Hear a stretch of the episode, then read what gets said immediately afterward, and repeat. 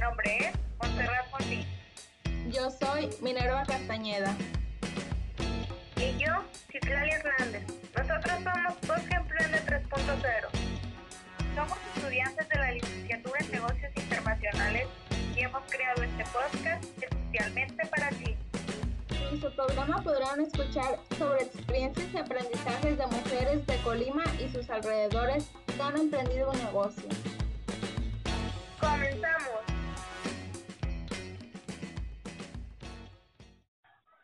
En esta emisión podrán escuchar a la empresaria Elisa Martínez. Hola Elisa, ¿cómo estás?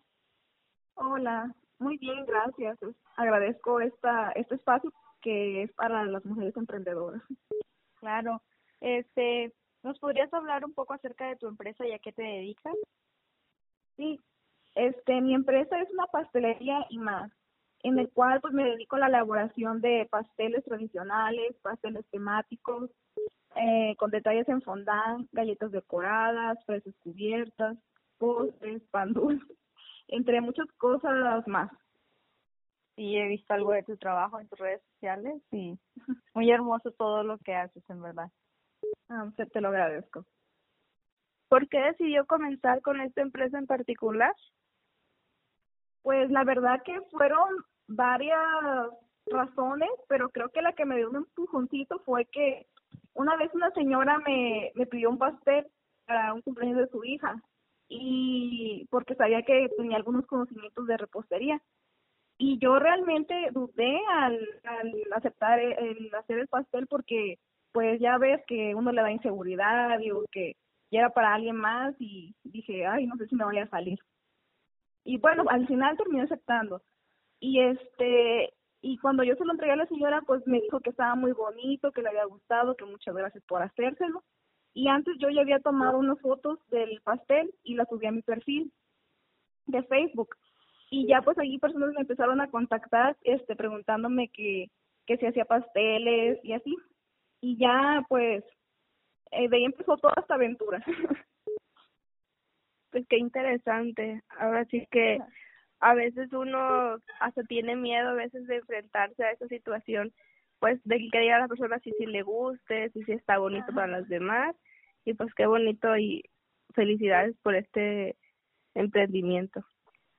Sí, pero hay que siempre arriesgarse y si uno no lo intenta nunca vas a ver si si, si en realidad va a funcionar o no. Así es. Y tomando en cuenta desde el momento en que su empresa fue creada, ¿cuál es el momento de éxito que le llena más de orgullo y por qué?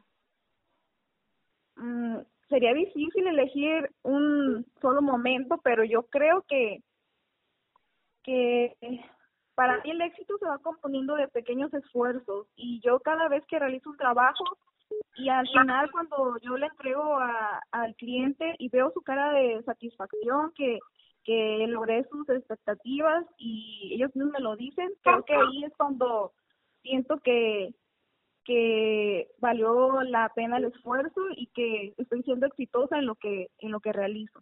Yo creo que ese es el momento que, que más me llena de, de satisfacción. Qué bueno que pues hasta el más mínimo detalle en tu trabajo te satisface. Quiere decir que pues, o sea, tu trabajo realmente te gusta, lo haces pues con alegría y todo. Sí, este, cuando uno hace algo hay que hacerlo pues con amor y así ya no va a sentir uno que, que está trabajando, que al contrario está uno este haciendo lo que le gusta y aparte pues tú estás haciendo un, un dinerito extra para ti y este hay que conjugar esas partes. Sí, así es. ¿Cuáles son las barreras que has enfrentado al estar a cargo de tu empresa? ¿Y crees que alguna de ellas se deba por el hecho de ser mujer? Hasta el momento no se me ha presentado alguna barrera como tal.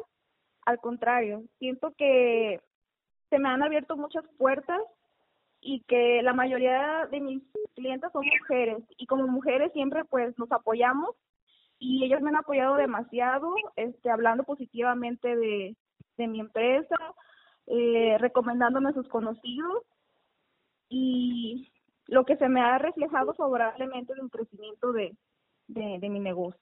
De tu negocio, claro. Pues me da mucho gusto por ti que no se te hayan este, presentado barreras y que pues que tus clientes sepan reconocer su trabajo, más que nada. Si alguna vez ha estado en números rojos, ¿qué le ayudó a superar la situación? Eh, sí, sí, se me han presentado momentos difíciles hablando económicamente, pero creo que siempre tener una actitud positiva, el siempre estar ideando, estar este actualizada en lo que tú te dediques, por ejemplo, lo mío en, lo de repostería. Eh, yo sí veo que, por ejemplo, no tengo varios pedidos, yo lo que hago es hago postres por rebanadas, este eh, traigo eh, productos novedosos y los adapto y los vendo, por ejemplo, las bombas de chocolate que, que he vendido y la verdad todo lo que he publicado pues se me vende y siempre hay que estar ideando para uno estar trabajando y de esa forma pues no vas a tener este entradas de, de dinero. Como reflexión final, ¿algún mensaje que le quiera dar a las mujeres que tienen un negocio o desean emprender uno?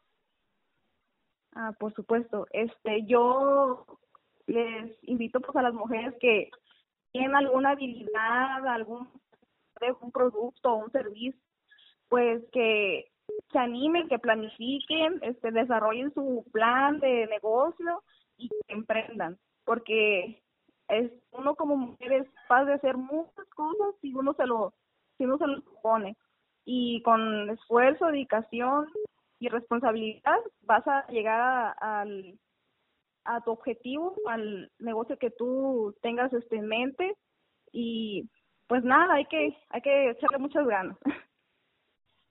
Muchas gracias por dedicarnos parte de tu tiempo, Elisa, y habernos compartido tu experiencia como mujer emprendedora. Ay, muchas gracias a ustedes. Gracias por llegar hasta el final de este podcast. Recuerden que los podcasts son publicados el primer y tercer viernes de. Y no olviden seguirnos en nuestras redes sociales para más contenido. Nos pueden encontrar como Voz Nos vemos en la siguiente emisión.